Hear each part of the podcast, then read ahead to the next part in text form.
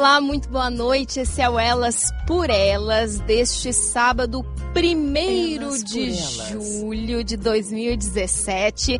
Lembrando que o nosso contato é o elasporelas@radioguaíba.com.br. Quem está hoje comandando essa gravação é o Fernandinho, menos conhecido como Guilherme Silva. Ele que vai gravando e vai colocar um som pra gente na finaleira. E hoje a gente vai conversar com muitas mulheres sobre um projeto muito bacana que está rolando numa escola aqui de Porto Alegre, a Ildefonso Gomes, que fica ali do lado do Julinho, e a gente vai falar sobre empoderamento das meninas e o poder do Crespo. Já vamos apresentando. Começo com a professora Luciana Dornelles Ramos, que é professora de Educação Física e a mentora desse projeto. Boa noite, professora. Boa noite, Samanta, tudo bem? Com a estudante Nicole da Silva Guiar. Boa noite, Samanta, tudo bem? Tudo bem. A professora de artes, Tainá Albuquerque. Boa noite. Boa noite. Pra, também para Thaisiane Farias Dutra, Boa estudante. Noite. A Júlia Matos. Boa noite. Também a Maria Eduarda Pacheco Fernandes. Boa noite. Que é estudante. E a professora de inglês, Tainá Mena Barreto. Muito boa noite. Aí a gente tem a presença também aqui do Cadu Casales, da produtora FT Cadu Casales. Depois a gente fala sobre o trabalho dele também, que está dando todo esse apoio para o projeto. Então, meninas, já vamos conversando, já começando a saber o que, que é esse projeto, o poder do Crespo, como é que ele começou na escola, como é que foi a adesão das alunas e a importância desse, desse projeto que está crescendo. Tudo bem, boa noite, gente. Na verdade, esse projeto começou como uma ideia de empoderar mesmo as adolescentes da escola quando eu entrei na escola, eu percebia que principalmente as meninas de cabelo crespo, cacheado, elas não não usavam cabelo solto, né? E quando eu falava com elas sobre o cabelo delas, era sempre, ai, Sora, eu não gosto do meu cabelo. Sora, eu odeio o meu cabelo. E aquilo me incomodava, né? E eu percebia, assim, que, que a autoestima delas estava muito prejudicada, não só das meninas negras, mas de todas, porque as meninas que não são incomodadas com cabelo se incomodavam com o corpo, né? Se incomodam, sempre buscando um padrão que não era a beleza que elas têm. Então, eu eu comecei esse projeto ano passado com a ideia de, além de trabalhar, de, de, trabalhar como gatilho, né? A partir do, da ideia do Crespo, que é um diferente, a gente trabalha também todas as outras diversidades que tem né? E que na escola pública é a nossa realidade, né? A gente tem alunos de tudo que é jeito. A gente tem negro, a gente tem branco, a gente tem índio, a gente tem ruiva, né? Tem, tem de tudo, assim. E é, todo mundo é bonito, do seu jeitinho. É isso que eu tinha a ideia de passar para elas. Acho que adiantou. Pois é, professora. E quantos... A gente tem aqui várias estudantes e nem todas com cabelo crespo ou cachado, como a Júlia, por exemplo. Júlia, por que, que você fez uh, passou a fazer parte desse projeto? Porque sempre foi um assunto que me interessou muito, né? A autoaceitação, porque apesar de ser assim, eu nunca me aceitei. Eh, em relação ao meu corpo e tudo mais, eu sempre passei por um problema muito grande com isso, que eu contei no meu depoimento, né? E o projeto da Sora Lu me chamou muita atenção e quando ela me chamou para participar, eu me senti muito feliz e não pensei duas vezes em aceitar, né? Sim. Meninas, contem a história de vocês, né? Vocês têm esse cabelão e a gente, muitas vezes, as pessoas confundem o crespo com o ondulado ou o cacheado. O, que diferença é essa? Por que, que é diferente? Por que, que é importante ressaltar essa diferença? Sim, agora a gente tem mais, né? A gente tem mais estudos acima do, dos, dos, tipos de cabelo e tudo, né? Mas os cabelos crespos que a gente chama são os cabelos afro mesmo, que eles ou tem um cacho muito pequenininho, assim, daquele bem pequenininho, enroladinho, ou nem chega a formar cacho, que são os blacks, aqueles lindos maravilhosos que a gente vê por aí. E os cabelos cacheados formam o caracol, né? Formam uma ondinha. Então, tem diferentes tipos de cabelo, tem os ondulados também e tem os lisos. E a gente tem um pouquinho de tudo nesse projeto. Pois é, eu tô vendo aqui, por exemplo, do meu lado, Thaisiane. Como é que é o teu cabelo? Me diz, e por que que agora tu prendia ele? Por que, que tu prendia ele antes? E agora tu tá aqui assumida, linda, maravilhosa, com esses cabelos muito impactantes. Porque a gente pode dizer que é um cabelo que realmente chama atenção. Que diferença isso faz para ti? Antes eu usava ele bem parecido. Tipo, quase nunca soltava e eu não gostava muito do volume, não gostava muito dele. Na verdade, eu nunca gostei dele. Aí, com o tempo, eu fui vendo, tipo, propaganda, essas coisas, com mais. Não precisa ficar nervosa. A fama Quem é que vai fácil. ajudar a Thaisiane? Quem é que vai ajudar, gurias? Ela começou a ter mais referências, acredito eu, né? Porque pra, pra- uma das coisas que a gente conversa muito no projeto são sobre as referências. E para as crianças faz muita falta ter negros na televisão. Ter, ter pessoas com cabelo como, como elas têm, né? Porque senão tu vai querer sempre ter um cabelo que não é teu, ter um corpo que não é teu. E eu acho que hoje isso está mudando, graças a Deus, a gente tem mais referências, né? E eu acho que era o que a Thay estava querendo dizer, que ela fala muito no, no depoimento dela também sobre isso. Pois é, meninos, vocês não reparam, eu às vezes até fico procurando, fiquei procurando algumas propagandas no YouTube de, de shampoo mesmo, né? De cabelos. E como a gente vê aquele cabelão esvoaçante, em geral ah, ondulado ou bem liso, muitas vezes loiras.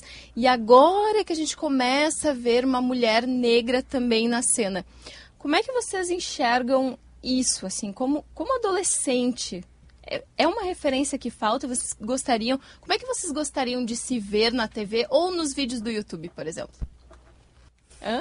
Pode falar, eu quero ouvir vocês. Nicole, por favor. Bom, é uma referência que falta, né? Porque é uma coisa que a gente vê desde criança, aquelas mulheres lindas com cabelos avançantes. Eu, por exemplo, nunca gostei do meu cabelo, porque eu achava que aquilo não era, não era bonito, era só bonito aquele liso, avançante, que nem aparece nas propagandas de shampoo e essas coisas. É uma referência que falta na- nas crianças do dia a dia, negras como eu, como as várias meninas aqui porque essas pro- propagandas elas acabam muito influenciando o dia a dia, né? Então é mais ou menos isso Uhum. E como é que tu passou a aceitar teu cabelo? com o projeto, porque eu usava só ele preso com um coque, que é o que eu uso mais diariamente.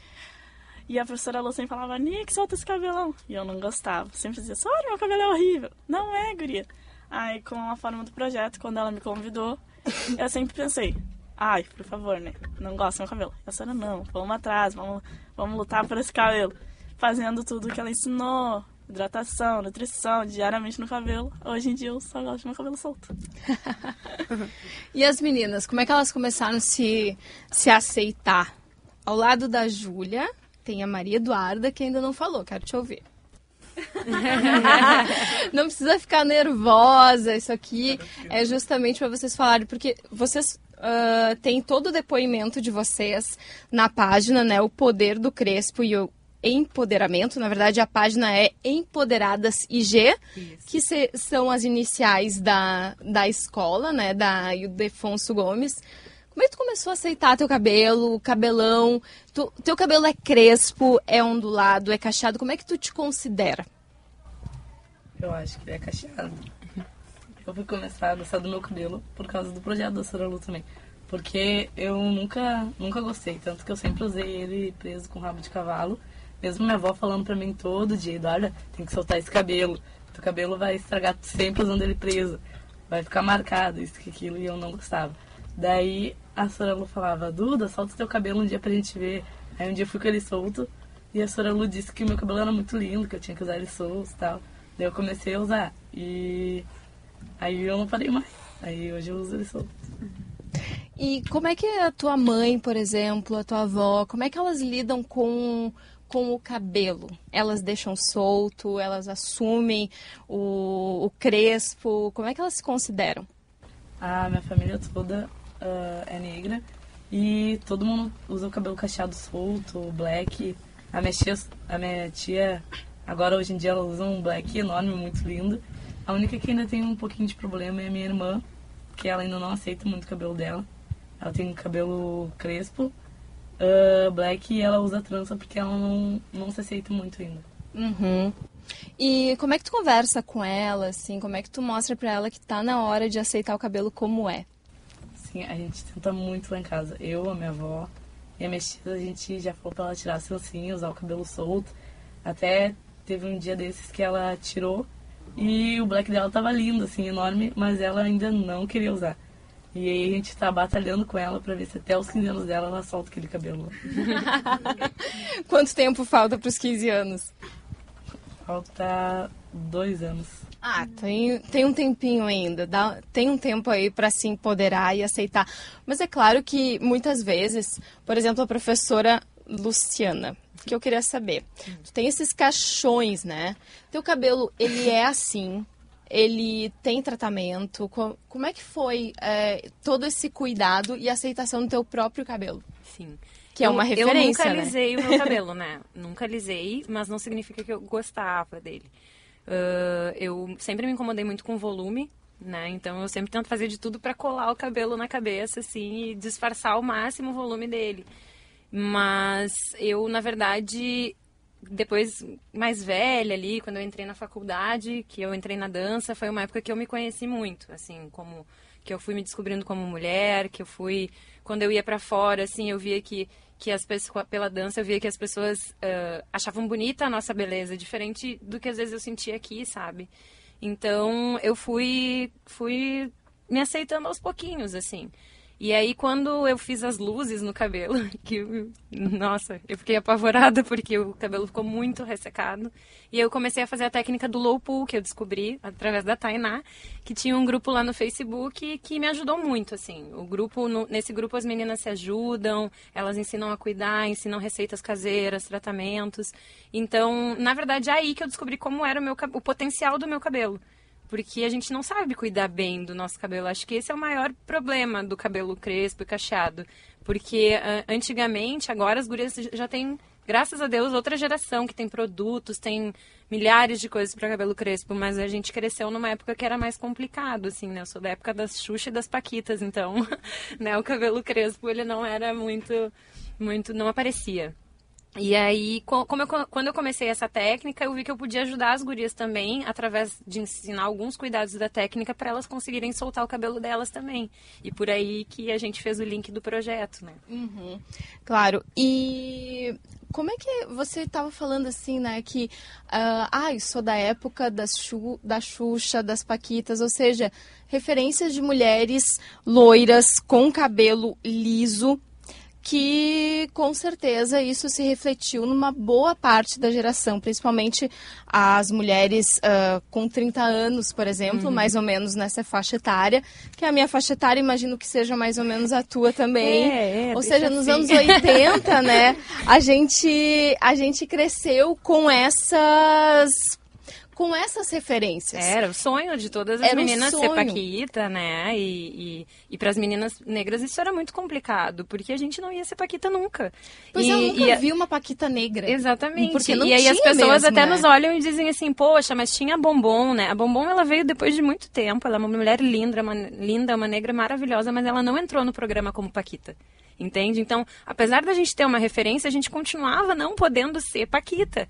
Então, isso que era o complicado, assim, que, que acredito que todas as crianças daquela época brincavam, cantavam as músicas, assistiam os filmes. E era uma referência só de mulheres loiras e de cabelo ah, liso. Tinham, acho que, algumas Paquitas de cabelo cacheado, mas mas era bem complicado, assim. Eu lembro que era algo que machucava, assim, um pouquinho na época. Sim. E, por exemplo, depois disso, a gente teve aí uma onda de alisamentos, né? Eu lembro que eu tinha algumas ah, grandes amigas com cabelos crespos. ah, crespo ou cacheado, enfim. Uma delas tinha um cabelo, deixa eu ver, parecido com. Não, com nenhuma de vocês. acho que talvez, porque ela é branca, eu acho que ela era mais ou menos parecida com a Taisiane. E o cabelo dela só que era um pouquinho mais graúdo, o cacho. Cabelo maravilhoso. Eu sempre disse pra ela, Charlene, teu cabelo é espetacular. E depois ela alisou. Ela, daí a desculpa dela era, ai, porque é muito difícil de cuidar, que isso dá muito trabalho, tem muito volume, porque eu gasto tubos e tubos de condicionador, aqueles é, Livin, né? Fala no microfone, professora, por favor, senão o ouvinte não vai te entender. fala, fala, fala. Então, até eu quero te ouvir um pouquinho, essa carioca maravilhosa. Como é que é cuidar do cabelo? Então, eu, desde os 14 anos, eu pinto o cabelo.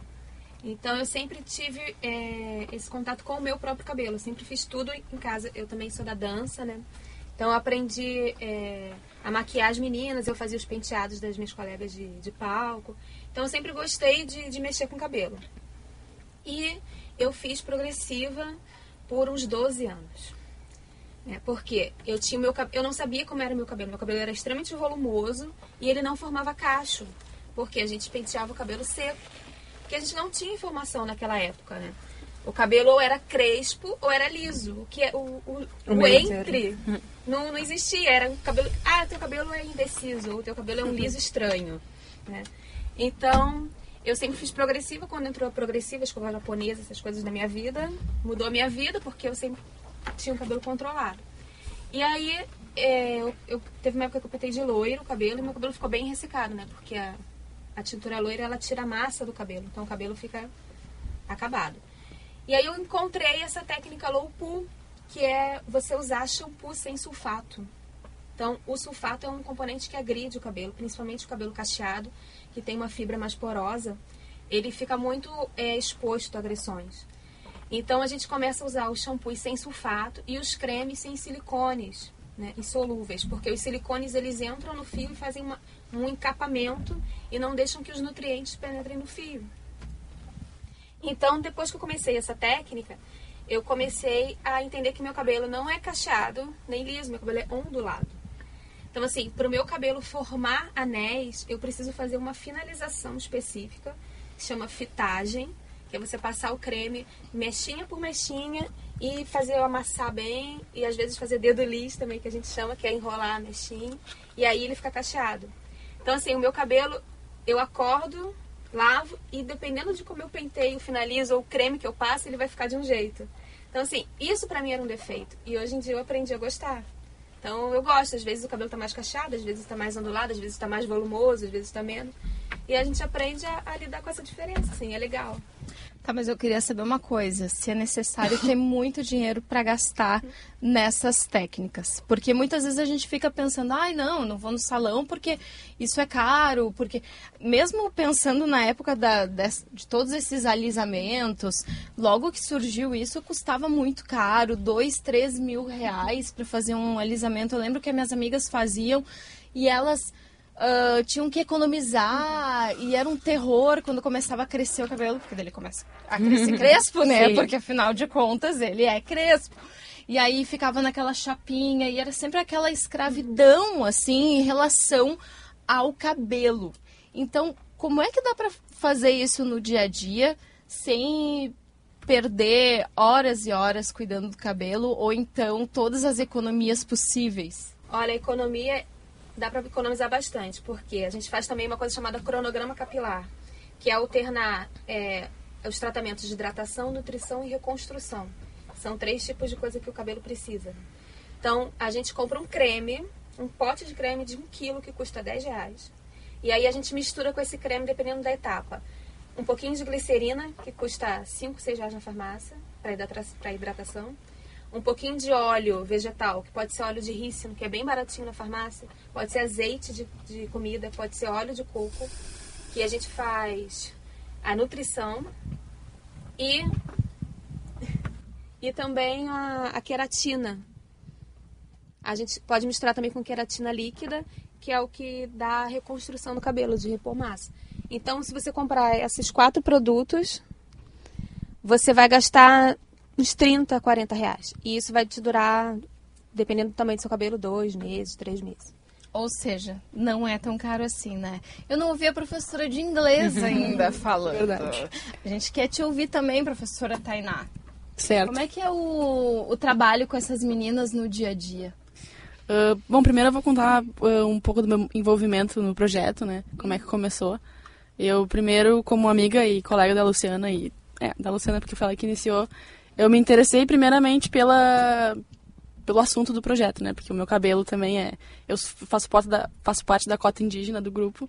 meu cabelo é liso, tenho a raiz extremamente oleosa. Então eu comecei a buscar dicas com a Lu sobre como tratar dessa, meu, dessa minha questão do, da raiz. Gente, me... eu também quero essas dicas. Né? cabelo oleoso não é fácil. Exatamente. Lavando todos os dias. é a única né? coisa. dinheiro. E aí me interessei por essa esses shampoos não convencionais, né? Daí comecei a manipular, enfim, shampoos para tratar melhor da minha raiz e tá funcionando. Então esse foi o que engatilhou a minha participação como ouvinte, como aprendiz. Aí sempre ouvi os relatos da Lu e tal em relação às meninas e vi o crescimento, principalmente da Nicole, que é a pessoa que eu acho que mais representa assim hoje, porque eu conheci, eu conheci ela em 2015 e eu e raras vezes que ela veio com o cabelo solto eu elogiava e ela devolvia com, ai, era nem tá bonito. Mas na verdade estava. Uh, então depois eu comecei a admirar muito assim essa a transformação que as meninas estavam passando. E aí esse ano então a, a Lu me convidou de fato para eu participar ativamente. E como eu, eu, faço parte do núcleo gay da novela do colégio, eu acho que o, eu tenho a, a para agregar nesse nesse projeto e também quero aprender. Inclusive semana passada eu estava conversando com a Lu no, WhatsApp, ela me ensinou uma coisa, uma questão que surgiu ali e uma coisa que eu aprendi. Então eu acho que é, é um aprendizado que a gente está trocando, nós, professoras, com as, com as alunas. Em sala de aula, uh, vocês uh, percebem que há uma mudança de postura em termos de, muitas vezes, de bullying mesmo? Isso modifica de alguma forma? Uh, e mais, uh, se existe esse tipo de questão, que na verdade é preconceito mesmo, né? Às vezes a gente pode dar outros nomes, mas infelizmente essa questão ainda existe e a gente sabe muito bem, mesmo vivendo num país que é tão multicolorido, né? Tão cheio de, de pessoas das mais diferentes etnias, mas mesmo assim ainda se tem um ataque muito grande, né? Agora a gente vê isso com as novas ondas de refugiados, por exemplo. A gente vê que há outros negros que são muito mais negros do que os negros já brasileiros, né? Porque são pessoas que não têm toda a, a mistura. toda a mistura, toda a miscigenação que a gente teve no país. Uh, como é que vocês veem isso em sala de aula? o projeto ele já dá outros frutos para além das meninas. Eu queria saber assim sobre os meninos, qual é o impacto? Acho que a gente tem alguns meninos que já estão se aproximando, né? A gente percebe isso assim de alguns meninos estarem bem curiosos, vendo a evolução das meninas, vendo que o debate não é só uma coisa feminina, né?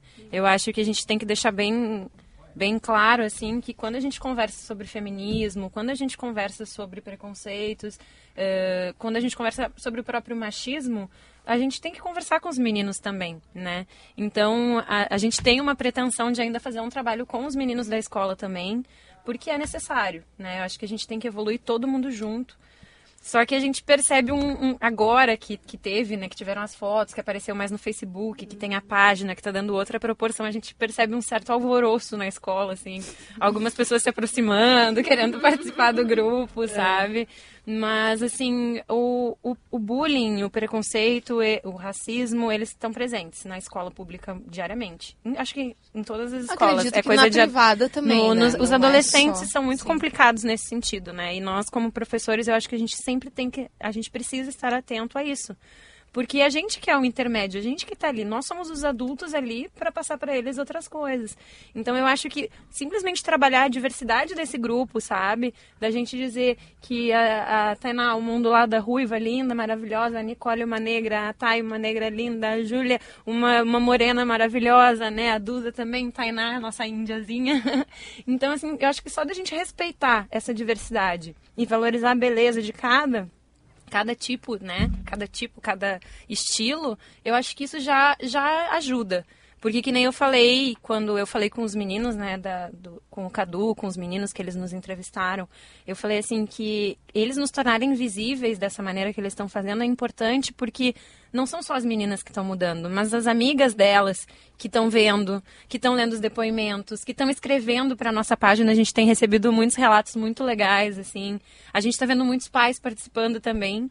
Muitas pessoas na página entram e contam sabe? Poxa, eu levei 30 anos para me aceitar, que bom que vocês estão podendo fazer isso durante a adolescência, adolescência de vocês. Então, acho que, que, assim, por mais que a gente ainda não esteja conseguindo agregar o grande grupo, né? Uh, inclui os meninos junto e tal. Eu acho que de certa maneira eles se beneficiam simplesmente por essa visibilidade, né? Por, por estarem lendo, né? As gurias fazem depoimentos longos. A gente sabe que essa geração tem preguiça de ler muito, muito. Então, assim, eles estão lendo, eles estão se inteirando. É um assunto que está aparecendo, que está sendo discutido e eu acho que isso é uma baita vitória, né? Para uma luta que é tão difícil. E os meninos estão aceitando o Black Power, aceitando o seu cabelo? Como é que vocês veem, assim, com os amigos de vocês, gurias? O meu melhor amigo, né, ele tem black. E, assim, ele ama o black dele. E antes ele também não aceitava, né? Ele cortava o cabelo sempre que crescia. E eu acho que foi uma conquista muito grande, não só para ele, mas para mim, ver o meu melhor amigo se aceitando. E é maravilhoso tu ver a pessoa que tu gosta uma pessoa que tem um carinho grande, se aceitando, gostando de si e passando isso para as outras pessoas, né? Para as pessoas próximas dela. Acho que quer falar, né, Duda? É, o meu melhor amigo também, o João Vitor, uhum. que todo mundo conhece. Ele também, agora ele usa o black, ele sempre cortava antes o cabelo dele, porque ele falava que era complicado de cuidar e ele também não, não tinha tempo. Mas agora ele tá usando black e ele ama. Aí, às vezes, ele me dá umas dicas, ele fala, ah, Duda, faz isso, não sei o que, deixa um assim, assado. É, o João foi um que a gente pegou por fora, né, Duda? A gente começou assim, João, olha aqui. Daí a gente mostrava as fotos. Eu, eu chegava assim, João, olha, esse, olha só esses cabelos desses homens. Aí eu mostrava as fotos, porque no grupo dos cabelos tem muitos meninos também que estão tentando, né? Porque o menino tem aquela cultura de raspar, de não ter cabelo comprido, né? Aquela coisa toda. Então, quando um menino resolve deixar o cabelo crescer, ele também passa por muitos preconceitos. E, e aí eu mostrava essas fotos e, e eu via que, que tinha um brilhozinho no olho, assim, do tipo, será que eu consigo deixar? E é tão bonitinho, né, do DV. Ele tá tão feliz agora com o cabelo ele dele. tanto medo que não ficasse bom, que ia ficar estranho pra ele. E agora ele é completamente apaixonado pelo cabelo Sim, dele. eu falo pra eles, né, meninos, vocês, vocês, se vocês não gostarem, vocês raspam o cabelo. É muito mais, mais simples, né, do que para as meninas. Mas o se experimentar de maneiras diferentes é muito, é muito enriquecedor. A gente se conhece com várias versões, né, que nem a Taina falou, o, o meu cabelo é um a cada dia. a gente acorda e nunca sabe o que, que vai esperar, né? Então, dia de chuva é de um jeito, outro dia é outro. Então, acho que tem os meninos que estão caminhando nesse sentido. A gente tá vendo uns blacks dos guris bem bonitos também, cabelo crespo, cacheado, de tudo que é tipo.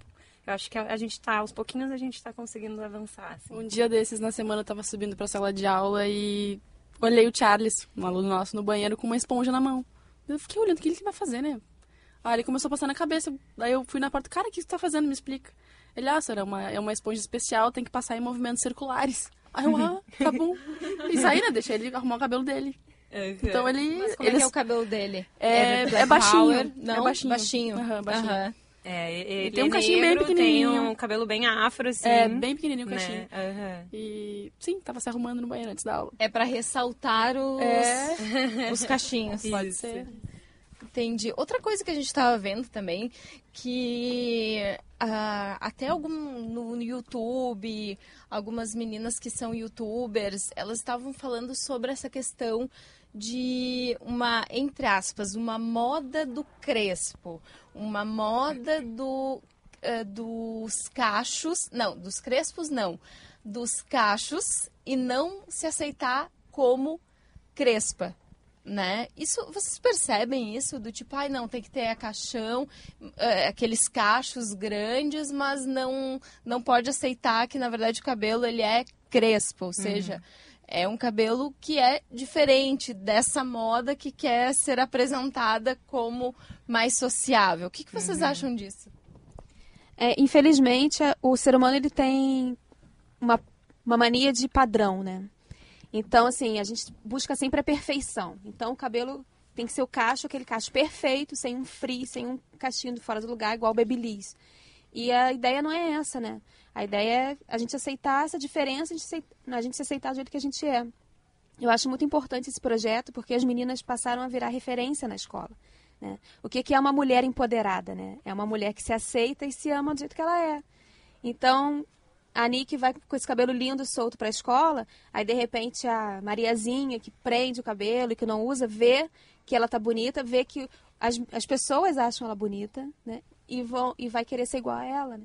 Então é essa falta de referência que a gente tinha, por exemplo, nos anos 80 com a Xuxa, que tinha que ser loira, tinha que ser lisa. Né? Nos anos 90 também aquela moda de cabelo liso. E agora a gente está começando a ver pessoas com cabelo cacheado. E é importante, né, a representatividade. Essa questão da aceitação, vocês veem só como uma questão estética ou ela tem uma outra construção, assim, como, como indivíduo? Como é que vocês veem isso? Eu passei por autoaceitação, né? Foi bem difícil, porque na minha família mesmo, eu via pessoas magras naquele padrão e eu queria. E por dentro, para mim, era muito difícil. Eu passei momentos horríveis comigo mesma, de chegar em casa e chorar horrores por não ser daquele jeito. E graças a Deus eu consegui comigo mesma. tá emocionada, Júlia. É que, na verdade, a gente, a gente. Uma das nossas maiores preocupações quanto ao projeto é que ele não se torne um projeto de estética, né? Não é, não é o nosso objetivo, né? A gente, para mim, assim, pelo que eu acompanho com as gurias e pelo que eu vejo no grupo também, a, a transformação ela é enorme, ela é de dentro para fora. Uh, não é simples. As pessoas falam, falam como se fosse tão fácil. Ai, solta esse cabelo, sabe? Ou não é fácil. Tu precisa ter toda uma transformação interna para saber que esse volume é bonito, que ele faz parte do teu cabelo, porque tu cresceu lutando contra aquilo. É, é algo muito, muito complicado. Então as meninas elas se emocionam e eu fico emocionada vendo elas assim também. Porque é, é dolorido, né? É um processo muito dolorido. Mas também quando a gente consegue se libertar, é, é uma sensação tão maravilhosa, né? De, de tipo, eu, eu até cuido, assim, muito pra, é, quando a gente fala em moda. Porque eu acho que não é moda a gente se aceitar como a gente é, né? Então, uh, é, é, não é uma moda. Eu acho que é, um, é o reflexo de uma luta de muito tempo, de muitas pessoas que, que sabe, que nunca tiveram essa opção, né? A gente diz assim que as pessoas brancas, elas, elas têm a opção de alisar, de encrespar para se tornar padrão, né? E o negro às vezes não adianta, ele sempre não, ele vai continuar não sendo padrão independente do que ele faça. Então é uma, é uma caminhada muito dolorida, porque tu quer, tu não, tu não quer ser diferente, né? Qual é o adolescente que quer ser diferente? O adolescente quer se encaixar. E eu vejo eles muito perdidos nisso. E é tão bonito assim. Agora a gente acompanha as gurias, assim, pra mim, ver elas se ajudando a estudar sabe? Ver elas se botando para cima. O dia do, evento que a gente fez foi, foi espetacular. Surreal. A gente ficava, a gente tava, de boca aberta porque a gente vê tantas meninas de escola pública brigando, gravando, é. aquela aquela coisa Pesada. feia, né, pesada. E assim, para mim esse é o espírito do feminismo, sabe? É a gente parar de brigar e a gente se ajudar, porque a gente é, todo mundo é quebradinho de alguma maneira, né? Então eu vejo isso com as gurias assim e eu vejo elas emocionadas e eu me emociono também, porque eu acho que esse é o objetivo, né? Não é a estética em si, porque a estética é, é uma consequência da transformação que vai acontecer antes. E essa transformação que é o que do nosso projeto, assim, que é o que a gente tenta abraçar. Pois é, você, professora Luciana, você chamou bastante, eh, me chamou a atenção ali que você falou, né? Que a gente vê muito, infelizmente, de uma forma cada vez maior, gravação de vídeos de meninas brigando e acaba tendo um uma audiência assim impressionante, né? Isso é uma questão de é, vem do, de um bullying, de um bullying ou vem muito mais de uma disputa entre entre meninas que que às vezes acontece, seja na escola pública ou na escola privada. Como é que você vê isso e, e como é que a educação vai modificando essas questões? Pois é. Uh, eu, a gente via, a gente observa quase como uma cultura já, né, das escolas, assim. É, é, triste isso, porque tu vê as meninas brigando e quando tu conversa com elas, é, é coisas tão bobas. Ai, me olhou torto. Ai, tá olhando pro meu namorado. Ai, uh, não gosto dela, sabe? É tudo, tudo é tudo se torna motivo para brigar. E, e, é tão engraçado, eu, eu, eu, sempre eu tento conversar com as gurias assim, a gente não é obrigado a gostar de todo mundo, mas a gente tem que se respeitar, a gente tem que respeitar as pessoas com quem a gente convive. Então, assim, acho que ele na escola diminuiu bastante, né? Diminuiu. Antigamente a gente via muito mais essas situações de briga e coisas, já todo mundo com celular para gravar, né? Eles iam mostrar o vídeo e falavam, nem quero olhar, porque eu odeio, odeio essas coisas. Mas, assim, eu acho que é uma competição muito grande entre as meninas, sabe? Uma competição. Uh enquanto os guris estão ali bem faceiros, né, ficando com todas, elas estão lá se matando. Então, eu acho que que é algo assim que, que elas precisam trabalhar de, de empatia, uma mulher com a outra. Né? A gente tem que ter empatia uma mulher pela outra, porque tem coisas que a gente passa que só as mulheres passam. né? Que às vezes é mais difícil para os homens entenderem. Os homens também estão caminhando, né? Tentando acompanhar essa evolução do feminismo, porque não é, não, eles também têm que se desconstruir, assim como a gente também tem, né?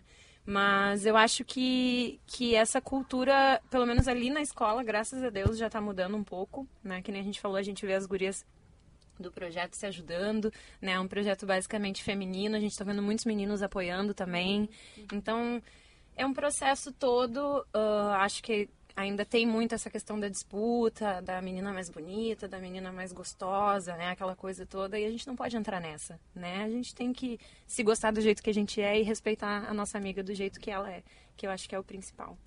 É, a professora também disse uh, tem coisas que só as mulheres passam no, no dia a dia, né? As mulheres negras, o que, que são coisas que somente as mulheres negras passam no dia a dia, que elas têm que enfrentar?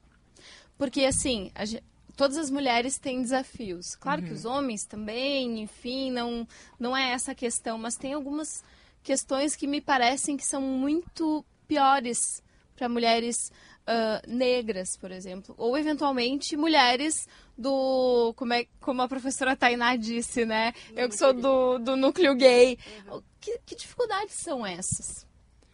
É. Ah, são tantas. é e as meninas listar, podem falar né? também, né? Porque como meninas a gente começa a enfrentar essas questões desde A desde gente conversa muito né? sobre isso ali no grupo também, né? A gente tem um grupo no WhatsApp que a gente conversa muito ali do grupo das empoderadas. É, compartilha e... situações, né? Que aconteceram. E a gente às vezes compartilha alguma notícia, alguma coisa, debate sobre aquilo. Mas assim, acredito que num geral, assim, tentando tentando falar de algo que envolva várias coisas sobre a mulher negra, seria a invasão, a invasão do espaço da mulher negra.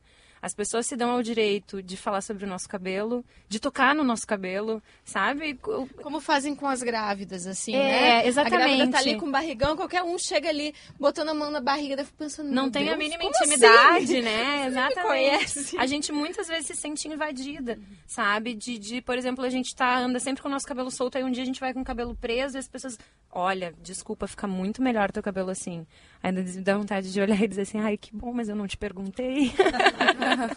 Porque eu não, eu não falo, eu não invado assim as pessoas. Eu não falo que as pessoas estão magras, eu não falo que as pessoas estão gordas. Porque isso é feio, a gente sabe, a gente não gosta de ouvir.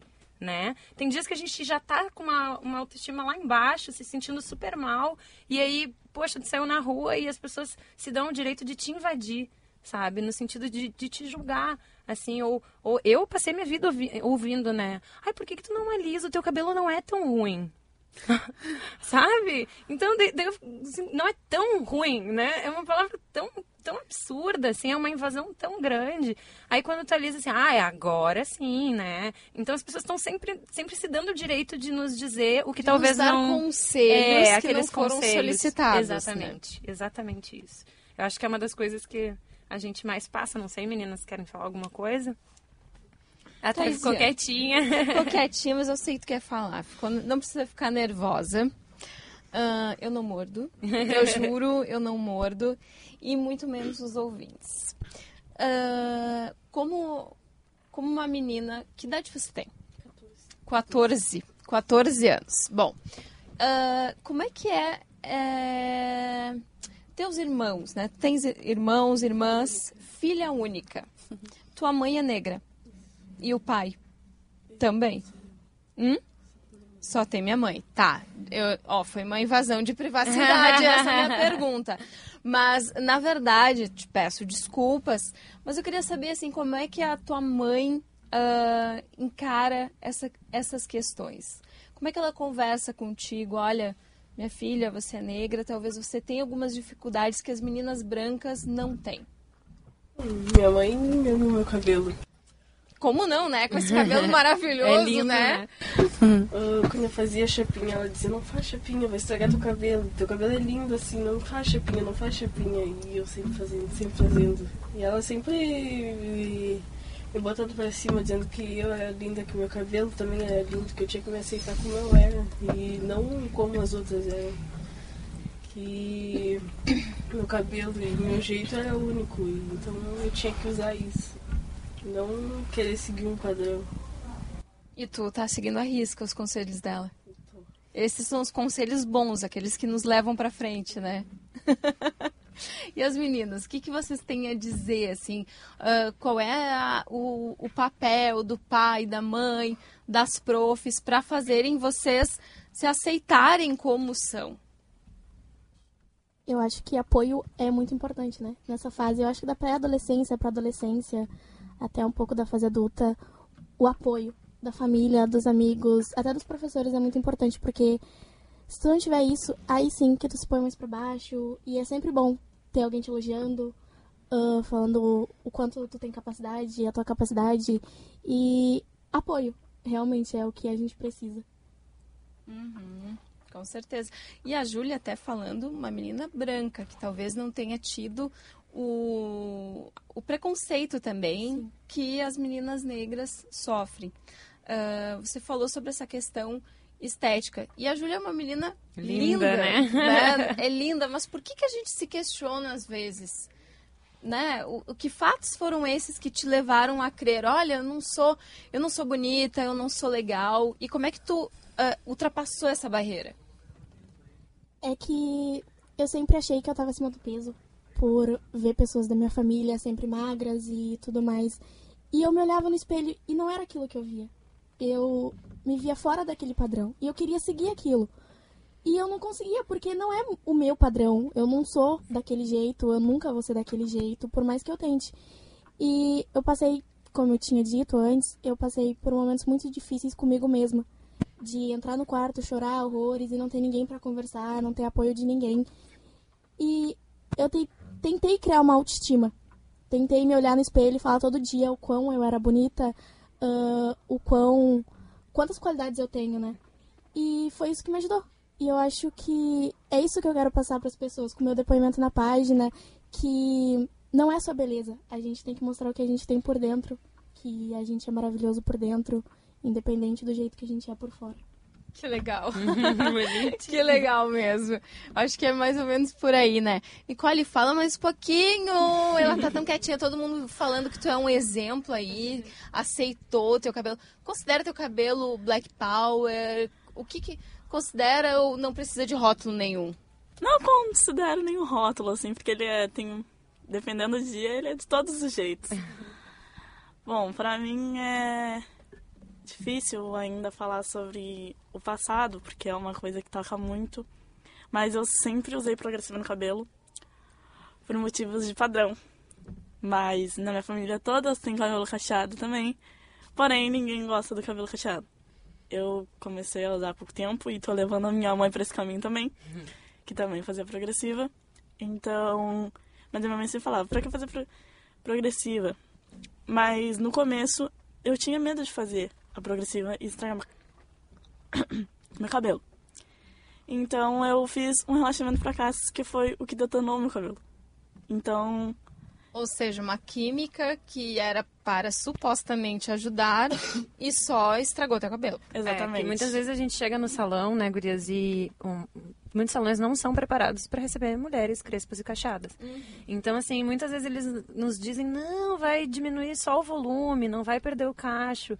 E aí tu faz um tratamento que, além, que é extremamente invasivo, desde o cheiro, desde a da queimação que sente, desde o, né, da, da, muda a estrutura do teu cabelo. Então, é agressivo, né? A gente, a gente sempre cuida das químicas, eu falo para as gurias também, porque o nosso couro cabeludo, ele absorve tudo direto para nossa corrente sanguínea. Então, o que a gente está colocando no cabelo, a gente está levando para dentro do nosso corpo, assim como uma pomada que a gente passa na pele, né? Então, tudo isso também a gente tentou conversar muito no, no projeto sobre essa agressão. Elas são muito novinhas, né? O que eu falo para elas, elas têm uma vida toda pela frente, imagina. E como eu falei com a Tainá, que é uma das é, coisas que... Que eu aprendi. Que, a, que ela falou que aprendeu porque a gente estava falando sobre uma menina, uma ex-aluna nossa, que, que ela é branca, que ela tem o cabelo cacheado, só que ela, ela alisa, ela faz progressiva, né? E ela falou assim, não, eu não me sinto pressionada a alisar. Porque eu me prefiro assim, me acho mais bonita assim. Então, eu não gosto quando dizem que me pressionam e tal. E a Tainá estava conversando sobre isso pra gente conversar com as meninas também sobre, né? Também assim, não, que, que, a gente tenta não ficar naquela briga do crespo versus liso. Todos são bonitos, né? é. né? Cada um com a sua particularidade, mas todos são bonitos. E o que eu falei para Tainá é que a gente tem que lembrar que a pressão nas meninas negras é muito diferente das meninas brancas. As meninas brancas com cabelos lisos e coisas são preservadas pelos pais, no sentido de elas querem fazer umas luzes com 10 anos? Não, só quando tu tiver 15, só quando tu tiver tanto, daí que tu vai ter permissão para mexer no teu cabelo. E com as meninas negras é o contrário. Tem crianças que começam a alisar o cabelo com 6 anos, 7 anos, e isso é muito comum. É muito comum e muitas vezes são as próprias. Sério? É muito comum. Desde e às vezes são criança, as próprias assim? mães, mas as, as próprias meninas com que idade tu alisou, Nick? Eu comecei com 11 anos. É muito cedo. 11 anos. É muito É. cedo. E tu, Thay, que que idade tu alisou? Sete, eu acho. Imagina. É, é muito Porque cedo. tu pressionou tua mãe, tu foi lá, pediu, mãe, deixa, por favor, deixa eu alisar meu cabelo. E eu não cheguei a fazer nenhuma química, eu alisava em casa mesmo. mas- Com a chapinha. Isso. E daí ficou cada vez mais, todo dia chapinha, chapinha, chapinha. Sim. E o que eu conversava com a Tainá é que, que a gente não tem como comparar essas pressões, né? A- são, são muito diferentes. As, as meninas, as nossas meninas negras não são preservadas. E muita gente me questiona, poxa, mas será que a mulher não tem que usar quando eu incentivo, né, o cabelo crespo, cachado, aquela coisa toda? Muita gente diz, poxa, mas será que a mulher não, não tem que usar o cabelo que ela quiser? Eu falo, a mulher, sim. A mulher, né? A criança está numa construção de identidade. Então, no momento em que a gente faz ela perder totalmente a identidade dela nessa fase, a gente bagunça ela para a vida toda. Por isso que a gente vê meninas dizendo, eu, eu mesmo, né? Eu, eu comecei a me, a me entender, a me aceitar perto dos 30 anos, né? Eu não queria que elas passassem por tudo isso que eu passei. E, e é isso que eu falei para Tainá, que, que a gente não tem como comparar. As pressões são muito diferentes. As crianças negras são estimuladas por fora, pela TV, pela família, a alisar o cabelo desde muito cedo, né? Então, isso é uma coisa que a gente tem que tomar o cuidado também quando a gente diz, né? Porque às vezes assim, ah, é uma menina de 13 anos e aí a gente olha para ela e diz: "Ai, solta esse cabelo". Mas ela alisa desde os 7, olha quanto tempo ela já está nesse processo de negação. Então a gente tem que ter essa delicadeza também quando dá esses conselhos, até para soltar o cabelo, até quando a gente está querendo ajudar a pessoa, porque não é fácil. É um processo, é o que eu falo para Duda em relação à irmã dela, né? Que a gente tem que respeitar, né? E eu sempre falo para as meninas também quando elas querem ajudar as amigas dela, delas. Eu falo assim: vocês têm que sempre pensar em todo o tempo que vocês levaram até conseguir né, dar esse passo. E a gente tem que respeitar o tempo de cada pessoa. Então, quando a gente ajuda, a gente pode ajudar de maneiras menos diretas, assim, sabe? Mostrar referências, mostrar fotos, mostrar coisas que elas se identifiquem. Hoje a gente tem aí a Thaís Araújo, maravilhosa, né, na TV, super militante na causa negra. E a Então- Thaís Araújo e o Lázaro Ramos, né, o que me chamam a atenção é que eles não fazem mais aqueles papéis só do, ai, do do funcionário da casa, da pessoa que vai limpar, da Aqueles papéis que a gente vê na TV, né? Aquele papel sempre secundário ou terciário, né, professora? Então, a gente vê que eles começam, eles têm papéis de protagonistas. Eles estão à frente, né? Inclusive tem o, o programa, ai, agora eu não consigo me lembrar o nome do programa, que os dois estão... É o Mr. Brown. Mr. Brown, que eles são cantores e é um programa divertido. E, e, e o mais legal é que, eu não sei se porque a gente já vê tanto eles, que é uma coisa natural, não é do tipo assim, um programa para negros. Um programa de negros para negros. Não, é um programa que tem todo mundo ali. Tem, tem, tem branco, tem negro, tem gay, tem hétero, tem tudo. Então, por quê? Porque é um reflexo da sociedade como ela é, a realidade. A realidade. Isso que é o bacana, né? Inclusive até um colega meu, o Wagner Machado, ele trabalhou aqui na, na Rádio Guaíba e hoje ele faz mestrado com essas questões e está utilizando inclusive o, exemplo do, do Lázaro Ramos e da Thaís da, Araújo. Taíra, da Thaís Araújo. E eu vejo assim que ele é negro e ele se vê representado também. E aí você consegue ver uma pequena mudança, mesmo que lenta, eh, sendo estabelecida. Olha só. Ah, e tem a mamãe também. A mamãe de quem que está aqui Da com a gente? Tua mãe. Ai, vem aqui conversar um pouquinho com a gente. Vem, A essa dela. mulher maravilhosa. Vem aqui conversar um pouquinho com a gente. O Nando aqui está maravilhoso. Nando Gross, maravilhado também com toda essa mulherada aqui. São lindas, né? São lindas mesmo. Dá um oizinho pra gente, te apresenta e parabéns pela filha linda que está aqui com a gente. Oi, meu nome é Lenice, eu sou a mãe da Taisiane. Tenho muito orgulho dela, que ela está se destacando. E que ela tenha um bom sucesso, ela e a professora, todas as alunas. E Lenice, o que, que tu acha do projeto da, da professora? Tu sente, ah, tu te sente orgulhosa? Gostaria que isso tivesse acontecido quando você era estudante também? Eu gostaria, eu acho muito incentivador para os alunos, para os adolescentes. É um ótimo projeto, tomara que cresça muito, seja muito divulgado para crescer cada vez mais, elas poderem se destacar. Ah, obrigada pelo depoimento. Que bom acompanhando, né? Tem que acompanhar a filha mesmo, né? Tem que dar apoio, né? ah, timidez fa- faz parte, né? Faz parte da família, É, né? Faz parte, faz parte. E professora, eh, professoras que a gente tem aí, professora de educação física, professora de inglês, professora de artes também. Professora Tainá, como é que é ah, trabalhar com arte, gênero, aceitação do cabelo, da cor, das suas preferências? Como é que a gente leva isso para a sala de aula? É, é, é complicado, né? Porque, por exemplo, eu trabalho com artes e eu sou formada em dança. Mas eu não consigo desenvolver um trabalho de dança na escola, principalmente por é, dificuldade de aceitação dos adolescentes. Né? Então, eles estão numa fase que eles têm vergonha, os meninos têm vergonha de dançar com as meninas, os meninos têm muito, têm muito esse preconceito. E a gente tem uma dificuldade também na escola pública da falta de material, né? uma falta de um espaço apropriado. E assim, quando eu, eu fui para essa escola, o Ildefonso, logo depois chegou a Luciana e chegou a Tainá. E aí a gente foi, se encontrou, né? Assim, um encontro de almas. Fechou o time. Porque a gente trabalha muito assim, interdisciplinarmente. Né? Porque é muito importante isso, a gente, a gente se vê como exemplo né, dos alunos. Né? Mas a gente que é mais jovem, que tem uma linguagem mais próxima a eles. Né? Então, a gente viu. a- o ensino está muito engessado. Né? O professor não tem mais aquela, aquela autoridade de eu mando, o aluno obedece, né? porque hoje em dia o aluno é outro, é multimídia, ele está aí, mas o professor não sabe lidar ainda com isso. Então, aquela aula de esquadro não, é- não alcança mais o adolescente.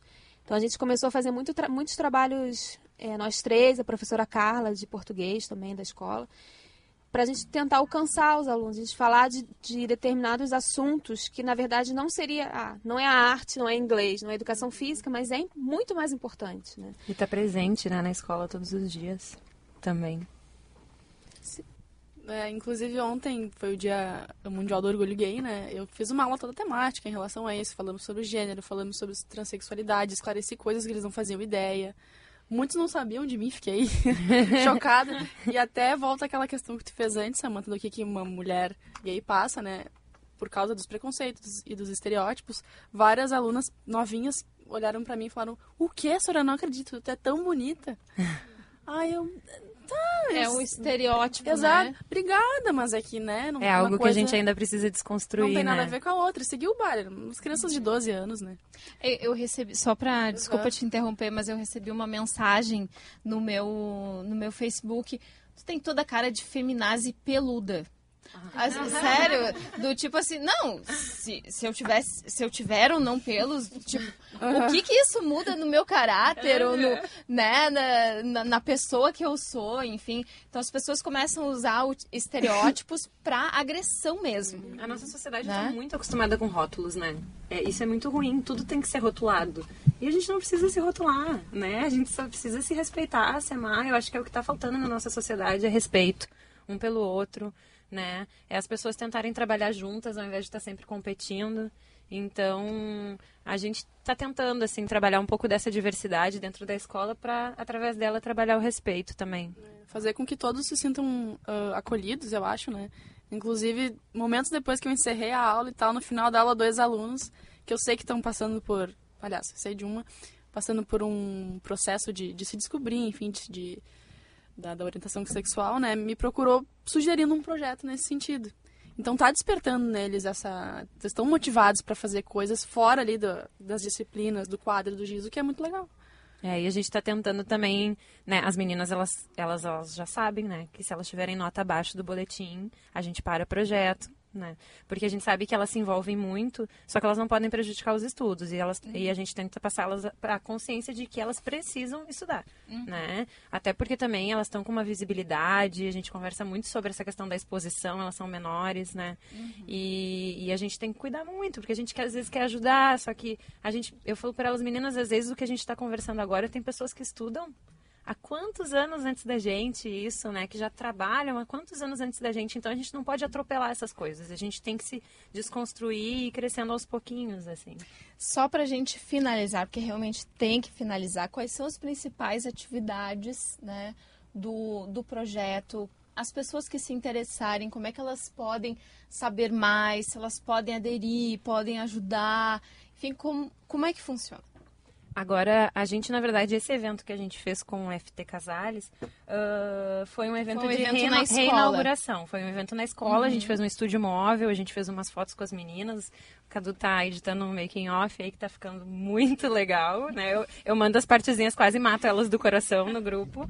Mas uh, a gente tá recomeçando agora. Eu não ia fazer o projeto esse ano, porque Tá muito complicado trabalhar como professora do Estado, tá muito difícil mesmo, né? Terrorismo do parcelamento, a precariedade de espaço, a gente não tem né, uma escola pronta para receber alunos, na verdade é isso, né?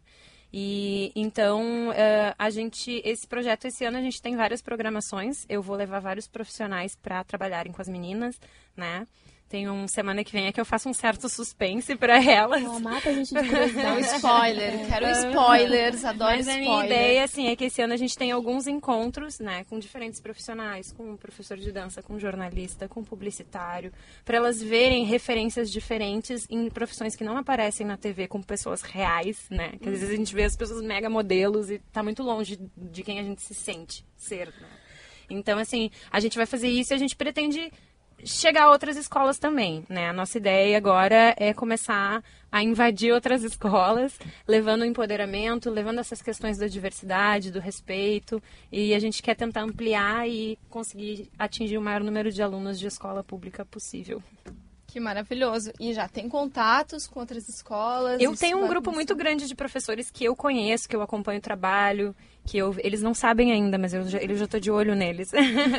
então eu quero dar uma visão para esses professores que a gente chama de ativistas solos, né, que que tentam fazer algo diferente dentro de um sistema totalmente contrário. Então eu vou esses professores vão ser o meu link com que para chegar até a escola deles e levar um pouquinho também, né, valorizar o trabalho deles e levar um pouquinho do nosso trabalho. O legal da- de estar no Facebook é a visibilidade, né? Então tenho até amigas no Rio de Janeiro que querem levar o projeto para o Rio. Então Que maravilhoso. Que tá- maravilhoso isso, A gente porque tá bem feliz. vem como bom exemplo mesmo, né? E é claro que isso vai no dia a dia da sala de aula, não é somente na atividade do grupo em si, ah, com a palestra. Eu imagino que Uhum. isso vai permeando. Curias, mas a gente tem que terminar. Eu queria saber, tem alguma música que seja lema de vocês? Lema do grupo? Hum, Ai, não sei. Já é- que é pra tombar? Ah, é isso aí. Carol Conká, eu também acho. Eu imaginei que fosse. Eu ia adoro dizer, essa não quis falar em nome delas, né? Ano passado a gente fez um- uma, umas palestras em outras escolas e as gurias faziam um desfile no final, assim, era bem lindo ver as crianças vendo as meninas como próprias referências, assim, né? E aí a gente, elas desfilavam ao som de Carol, Carol Conká. Maravilhoso, gurias. Muito obrigada pela presença. Agradeço a Luciana Dornelles Ramos, a Nicole da Silva Guiar, a Tainá Albuquerque, Thaisiane, a Thaisiane, teu nome é difícil e diferente, mas é lindo. A Thaisiane Farias Dutra, a Júlia Matos, a Maria Eduardo, Ma- Maria Eduarda Pacheco Fernandes e a Tainá Mena Barreto. Obrigada também ao Cadu Casales aqui que está fazendo o making off, gravando tudo para as meninas. Obrigada, boa noite. Boa, boa noite, noite. Obrigada, obrigada. boa noite. E até mais, gente. Um abraço.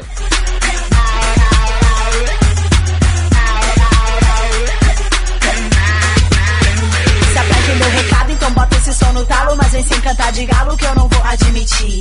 Faço o que eu falo, e se tiver tão complicado é porque não tá preparado. Se retire e pode ir, causando um tombamento. Oh. Também tô carregada de argumento. Oh. Seu discurso não convence, só lamento. Oh. Segura a onda, se não ficar ao ela me tocar, não adianta fugir. Vai ter que se misturar ou se bater de frente, periga cair.